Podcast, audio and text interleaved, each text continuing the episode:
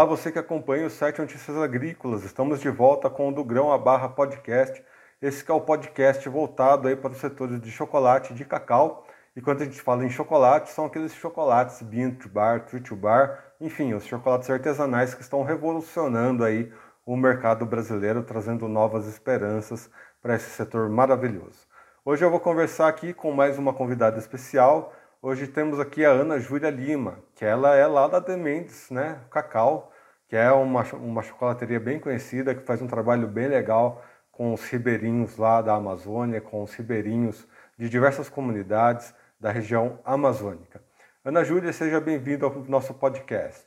Obrigada, Edson. Obrigada pelo convite. Estou muito, muito feliz. Eu adoro falar de cacau, de chocolate. É a minha praia. E bom, Ana Júlia, gostaria que você contasse um pouquinho da sua história. Então, na faculdade é, era obrigatório fazer um estágio curricular que fosse em alguma empresa, né? E aí, na época, eu fui fazer um estágio em uma fábrica de chocolate, Bintubar, que era uma fábrica incubada dentro da universidade, né? Que era trabalhava com chocolate Bintubar e tudo mais. Então, fui lá para fazer esse estágio de seis meses, acabei ficando mais de um ano lá, porque me identifiquei demais com a área. A gente recebia as amêndoas é, fermentadas, secas, fazia todo o processo de torra até entregar para o cliente. Então, toda essa, essa, essa cadeia me encantou muito. Então, acabei ficando lá mais de um ano e fui estudando, estudando, me, me aprimorando nessa área.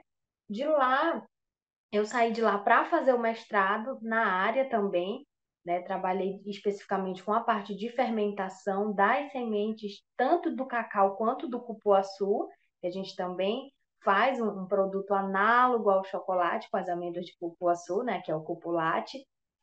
E, e nesse meio tempo, sempre fazendo cursos livres, sempre fazendo especialização, é, voltado para essa área. E quando eu saí do mestrado, eu vim trabalhar aqui na Demendes. Já conhecia a história, já gostava, né? Então foi uma grande oportunidade de vir trabalhar aqui, porque eu me identifico também com, com o propósito da, da empresa, além do chocolate, é claro, do processo produtivo, que eu gosto bastante, da análise sensorial, que também faz parte aí desse, desse projeto. E para você, no seu começo, né, quando você conheceu né, o César, o César de Mendes aí da chocolateria, ele é um dos grandes mestres né, desse novo movimento do cacau e faz um trabalho muito legal né, com relação aos ribeirinhos, com relação às comunidades que são atendidas pela marca de chocolates. Para você, como é que foi esse processo? Né? Como é que você conheceu? Como é que está sendo para você essa história é, de relação né, com essa marca, com essa história tão bonita da Dementes?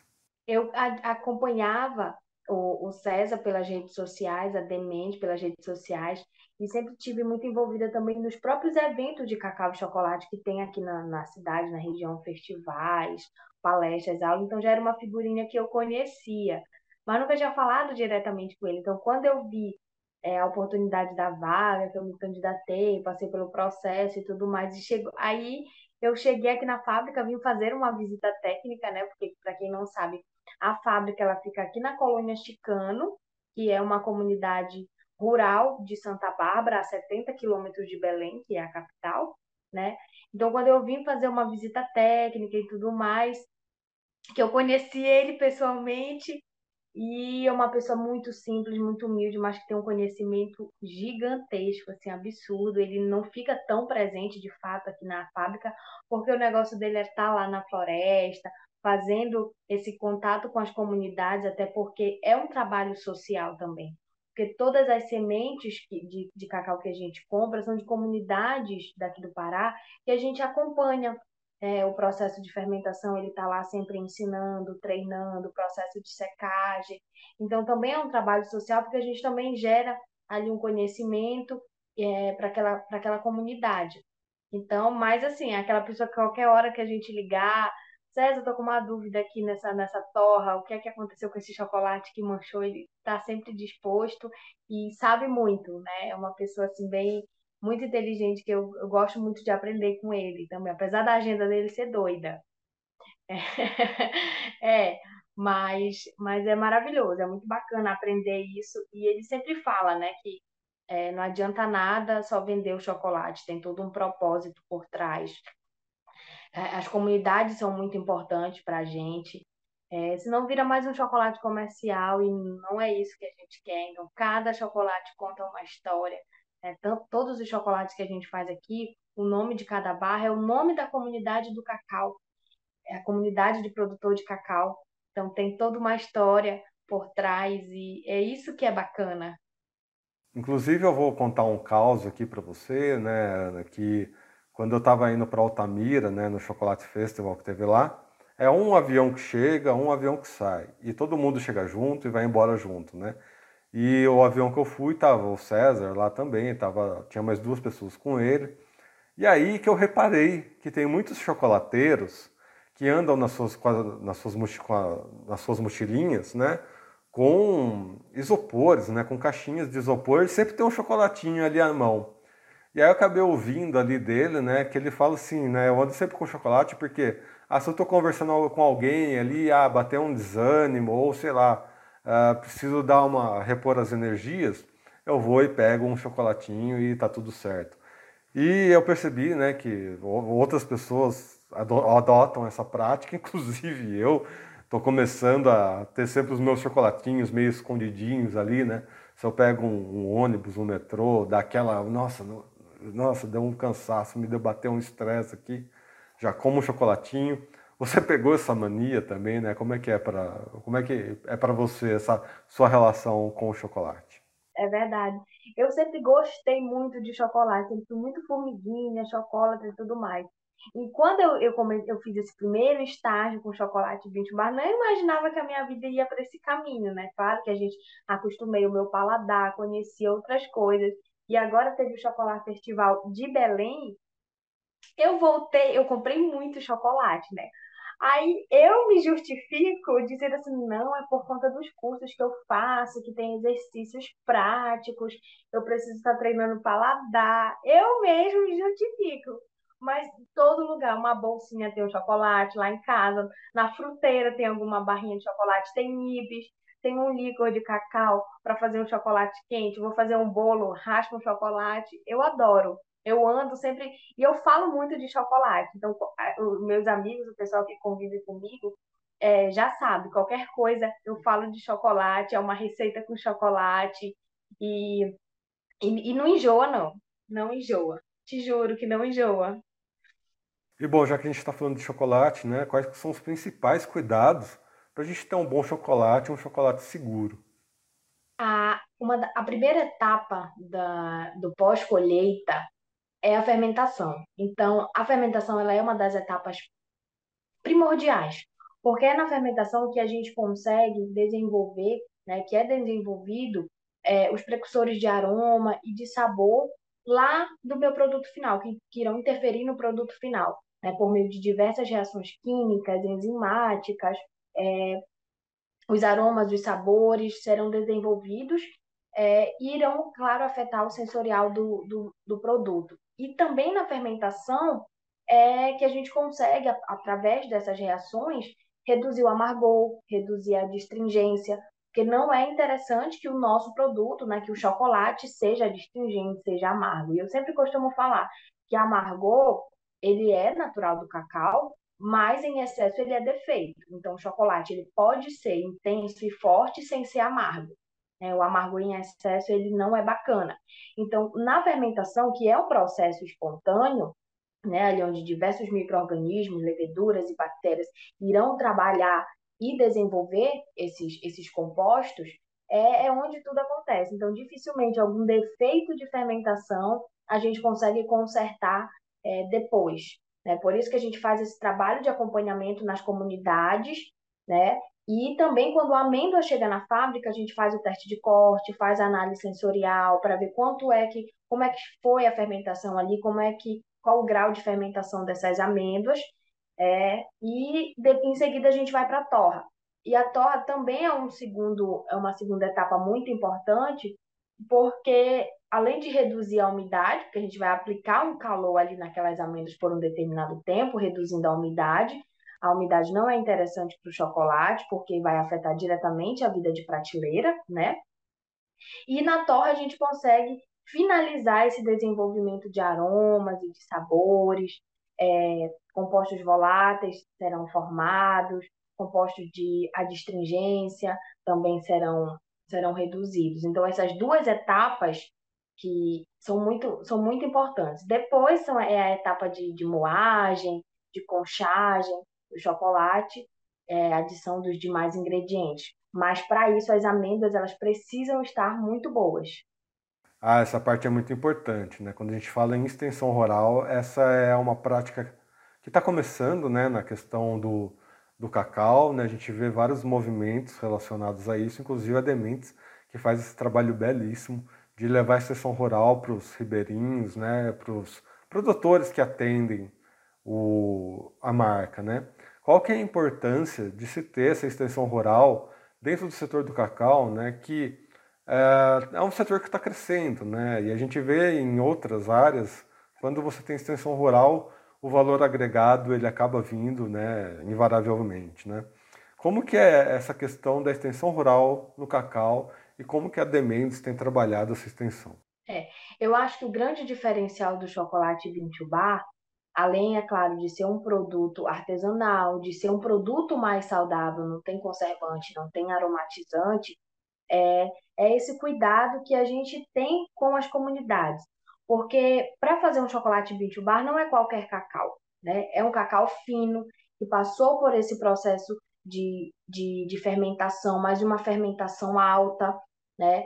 É, e, quando a gente faz esse trabalho com as comunidades, a gente também gera ali um conhecimento, a gente vai gerar uma renda, uma melhoria da comunidade, e também vai poder, vai continuar produzindo, não só para a gente, um cacau de qualidade, um cacau fino, que vai poder ser vendido por um preço maior. Então, é uma cadeia social e econômica que vai gerar também benefícios ali para aquela comunidade, para aquela família, que, que vive disso, que vive do cacau e que pode agregar mais valor ali à sua, à sua fermentação, à sua plantação. Né? Então, eu acho que, que a grande é, sacada do Bintubá é, são todos esses pontos, de ser um, um, produto mais saudável, de ser um produto artesanal, da gente estar diretamente em contato com, com os produtores, com, com a floresta. Então, tudo isso agrega muito valor no produto. Porque senão seria mais um, um chocolate comercial, né? E o fato de, do chocolate Bintubá ser um chocolate com alto teor de cacau, que é uma das características também do chocolate Bintubá,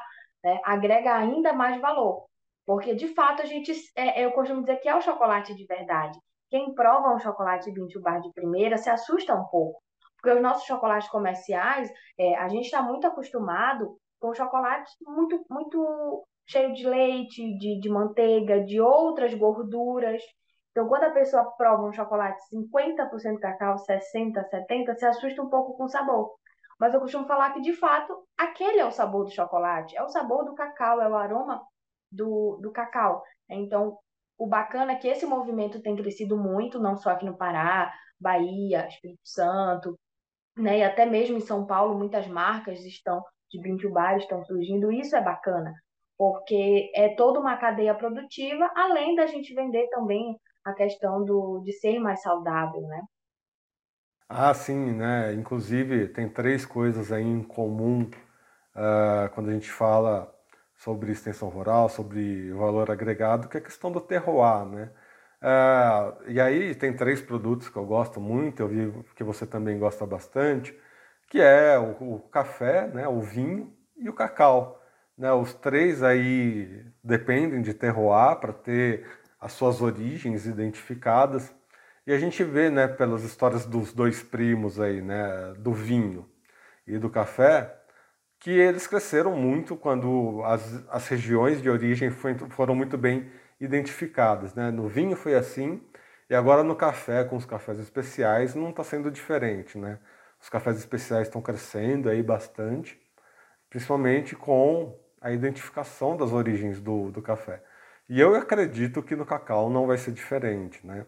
Uh, então, na sua opinião, né, qual é a importância de se ter os terroirs aí quando a gente fala em cacau? Não, e é bacana, e, e, e, a, o terroir também é uma, é uma beleza à parte, né? Porque eu sempre costumo falar que se nós fizéssemos, atualmente a gente trabalha com 12 variedades de, de chocolate. Na verdade, 10 porque dois são, são cupulates, né? Então, assim, se a gente fizesse 10, pegasse essas 10 comunidades e fizesse 10 chocolates 70%, seriam 10 chocolates diferentes. Porque são cacaus que vieram de comunidades diferentes. E ali tem envolvido o próprio terroir, ali o, o, solo, o clima, qual é a umidade daquela região, qual foi a temperatura de fermentação, quantos dias de fermentação, o próprio manejo do produtor, né? E então, com certeza, óbvio, são cacau diferentes e seriam chocolate diferente, cada um com as suas características. Então, se a gente quisesse fazer uma linha terroir, por exemplo, né, é completamente possível. Não vai ter igual. É, eu tenho feito muitos cursos voltados para a área do sensorial, que eu me identifico muito por conta do café, por conta do vinho, que eu gosto, né? Então, é, eu sempre ouço os professores falarem assim, ah, o terroir da Bahia é um terroir diferente do terroir do Pará. Então, já é, as pessoas que trabalham com isso há mais tempo, eu ainda estou aí engatinhando nessa parte sensorial, já conhecem, reconhe já conseguem reconhecer no paladar, não, isso aqui já é um cacau, é um terroir da Bahia, é um terroir do Pará. Isso é maravilhoso. Mesma coisa do vinho, né? Se a gente é, tomar um vinho de, da uva Pinot Noir, um francês Pinot Noir, completamente diferente de um Pinot Noir brasileiro ou de alguma outra, outra região. Isso torna o produto muito rico. É, a gente nunca vai conseguir é, provar nenhum vinho, nenhum chocolate, nenhum queijo, é, todos esses produtos aí que têm a fermentação como, em comum, iguais. É, e até um dia desses, até no, no Instagram mesmo, eu fiz um, um, post falando assim da, do que, que o cacau e o vinho, que é o que eu mais falo lá no Instagram, é, tem em comum. É que às vezes as pessoas nem sabem que o, o chocolate é um produto, é um alimento fermentado. É, e eles têm mais coisas em comum do que a gente imagina, assim como o, o café, o queijo, pães. Então, toda essa parte aí de alimentos me encanta muito. Tem crescido bastante esse setor das próprias bebidas, é, do cacau, licor, é, geleias, outros produtos que não, não são necessariamente fermentados, mas o, o cacau tem ganhado essa expressão. É, o, o Pará hoje é o maior produtor de cacau, então hoje a gente não usa só mais a polpa, né, para fazer suco ou creme, essa parte da culinária. Mas é licor, é geleia, é tantas outras coisas que a gente vai vai utilizando, vai dando, vai agregando valor, né, gerando aí todo um, um, uma, uma cadeia, assim como a casca do cacau também. A casca do cacau, ela já tem ainda está bem incipiente, bem ali no início, mas já tem diversas pesquisas científicas que comprovam que a casca é rica em compostos fenólicos, né, compostos antioxidantes, então é completamente possível fazer chá, fazer preparados né, com a casca, não só usar mais como, como adubo, como ainda é a maioria. Então, já é um mercado que a gente pode começar a investir, tem esse apelo saudável e sustentável também. Ah, e bom, antes da gente terminar, né, eu quero saber, né, já que você faz indicação de, de vinho, indicação de café, indicação de cacau. Inclusive eu vi, né, que às vezes você indica um vinho para algum amigo, o amigo acaba te ligando com alguma dúvida. Enfim, qual que é o mais difícil de trabalhar, né, o paladar desses três, né, entre café, cacau e vinho, e quais os três é o mais difícil de indicar? Olha, eu acho que é o vinho, as pessoas costumam muito perguntar para mim assim: ah, você é sommelier, você trabalha com vinho. Aí eu sempre tento explicar. Eu falei: não, gente, formação profissional e tudo mais, o que eu ganho dinheiro é com o chocolate, é com o cacau, né? Eu venho fazendo aí esse trabalho, essa, esse, é, essa profissionalização com o cacau. O vinho é algo como hobby, eu estudo bastante, eu gosto, mas é, é um hobby que eu estudo para beber mais para beber melhor e como eu já venho dessa formação aí de alimentos, o próprio processo produtivo me encanta pra caramba, né? Assim como os outros, muitos outros alimentos.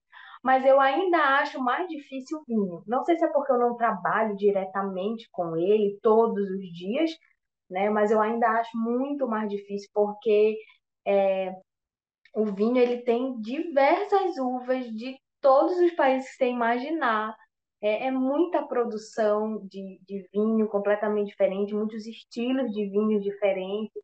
Então, é, eu acho mais difícil também. E já aconteceu isso de eu indicar vinhos e as pessoas não gostarem, ou então é, é, não combinar com um determinado alimento. E até eu, mesma vez, eu provo e falei, gente, eu não estou sentindo o que diz que é para sentir, né? Então, isso também tem muito a ver com o nosso paladar, porque é, é, o paladar é algo muito subjetivo, né, Edson? Eu, a gente pode degustar o mesmo vinho e sentir coisas completamente diferentes, porque tem muito a ver com a nossa memória olfativa. E para o chocolate também. E eu gosto de participar de feiras, de eventos por conta disso. Eu estou lá com a degustação de chocolate e as pessoas sentem coisas completamente diferentes. Então, é, é, quando a gente envolve o paladar, o sensorial, que é algo subjetivo, aí torna um pouquinho mais difícil, né? Tem gente que diz que não há certo, não é errado. Tem um caminho, né? Mas não tem um completamente certo, completamente errado. Mas o vinho ainda é mais difícil, eu acho. É, realmente, inclusive fica aqui, né, a experiência, né, que, que eu também já tive, quando a gente vai, né, comprar um vinho, um vinho tinto seco, né, tudo mais, ah, sempre tem alguém que fala, ah, mas esse vinho acaba amarrando a boca por causa disso, por causa daquilo. A chocolate mais intenso, eu já tive isso também, né, de comprar um chocolate mais intenso, oferecer para alguém e a pessoa fala, nossa, mas, cara, esse chocolate aqui tá muito forte e tudo mais. Eu acho que o que vale é a experiência, né, Ana? A experiência de pelo menos experimentar. Pode até não gostar, mas a, a, a experimentação desses produtos é, é muito interessante e é até um aprendizado, né, para mudar gostos, mudar paladares, né? A gente acaba mudando, né, a nossa paladar conforme a gente vai experimentando esse tipo de coisa, né? Sim, a gente, e de fato a gente só sabe mesmo quando a gente é, experimenta, né? Eu já, eu já saí completamente dos vinhos suaves, é, não gosto, não, não, não o meu paladar não é tão doce assim. E isso já refletiu no café que eu tomo sem açúcar, já refletiu até em outros alimentos mesmo, e até na. Eu gosto muito de doce, né? Tomo formiguinha para esse lado da confeitaria também. Mas até nisso eu já venho percebendo que o meu paladar já está saindo bastante do, do doce. Então, é, é isso, é, é, costume, é provar. E, e, a graça também é experimentar, faz parte da experiência, né? Eu acho fantástico experimentar um chocolate novo, um vinho novo. Claro que a gente sempre tem os nossos favoritos, né? Que é comprar o mesmo e tudo mais. Mas quando a gente trabalha com isso, ou estuda mesmo, é, faz parte você provar chocolates diferentes, vinhos e tudo mais, porque também enriquece o teu, né, o teu, o teu conhecimento, o teu poder aí de, de, de conversar, de, de, sintetizar. Isso é maravilhoso. Ah, sim, muito legal, Ana. Muito legal a sua história. Agradeço a sua presença aqui, seja sempre muito bem-vinda. E portas abertas para você, portas abertas para o César. Inclusive, César, a gente ainda vai fazer a nossa entrevista aqui, hein? Não me esqueci. Ah, fica o convite para você aparecer aqui, hein? A hora que a agenda bater, a gente vai estar junto aqui no podcast. Obrigada pelo convite. Eu adoro falar, sou suspeita para isso, adoro estar envolvida nesse meio. Né? Eu tenho um pezinho ali na academia por conta do mestrado, de especialização. Vim agora para a indústria, mas o meu coração é dividido, então estou sempre aí envolvida nessa, nessa parte. Gosto mesmo, então estou aberta a novos convites. Muito obrigado, Ana, mais uma vez por estar aqui conosco. E muito bem, amigos, lembrando então que estamos em todas as redes sociais. Estamos no Twitter, no Instagram, no Facebook. E você que acompanhou essa entrevista aqui pelo YouTube, lembra de se inscrever no canal, ativar o sininho e deixar o like para que cada vez mais pessoas recebam os nossos conteúdos. Eu vou ficando por aqui. Até uma próxima. Um abraço.